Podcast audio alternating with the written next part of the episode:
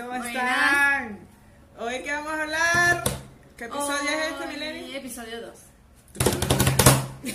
¿De qué vamos a hablar, Mileni?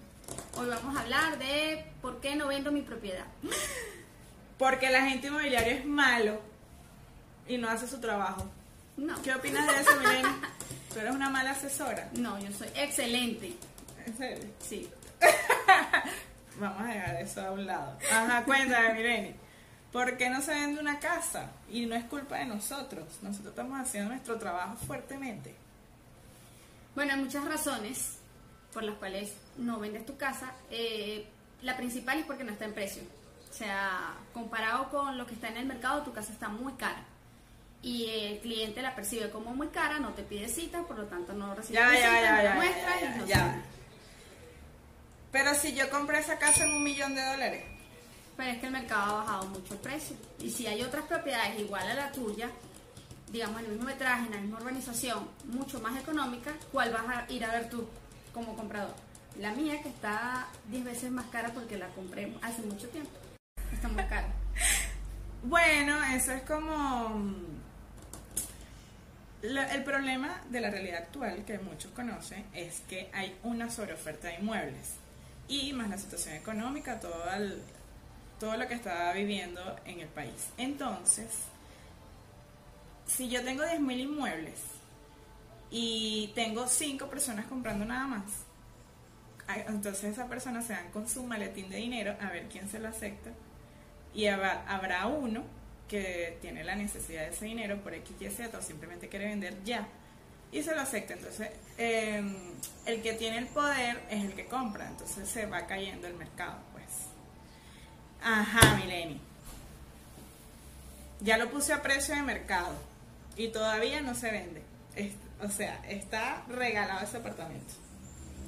Bueno, otra razón puede ser, por ejemplo, cuando la propiedad está muy desordenada, cuando eh, está muy sucio, eh, cuando no tiene, no está iluminado. Todas esas recomendaciones que nosotras le- les damos eh, frecuentemente por las redes.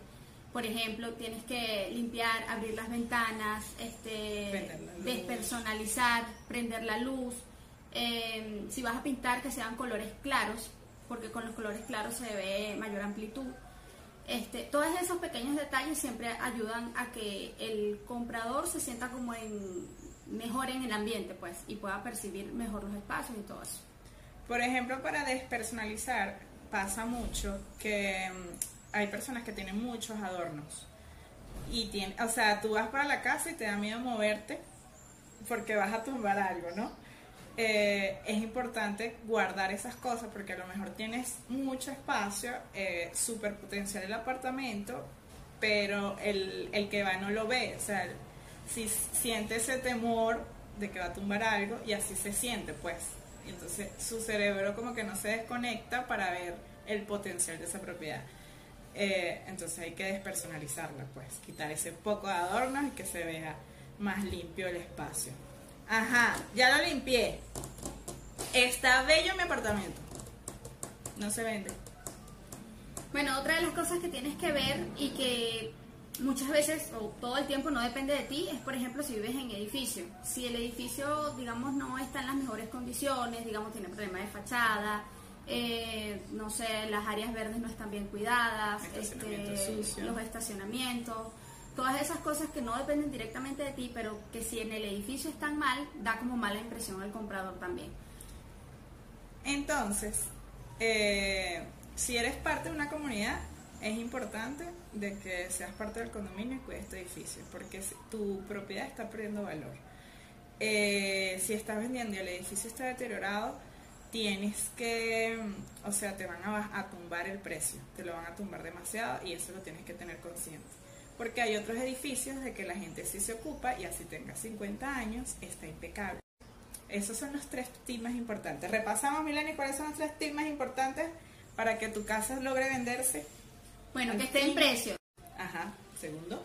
Limpiar y despersonalizar los espacios. Ok. Y tercero, bueno, Que el edificio esté bien mantenido, así que tenemos que cuidar nuestras propiedades mientras estén- estemos allí.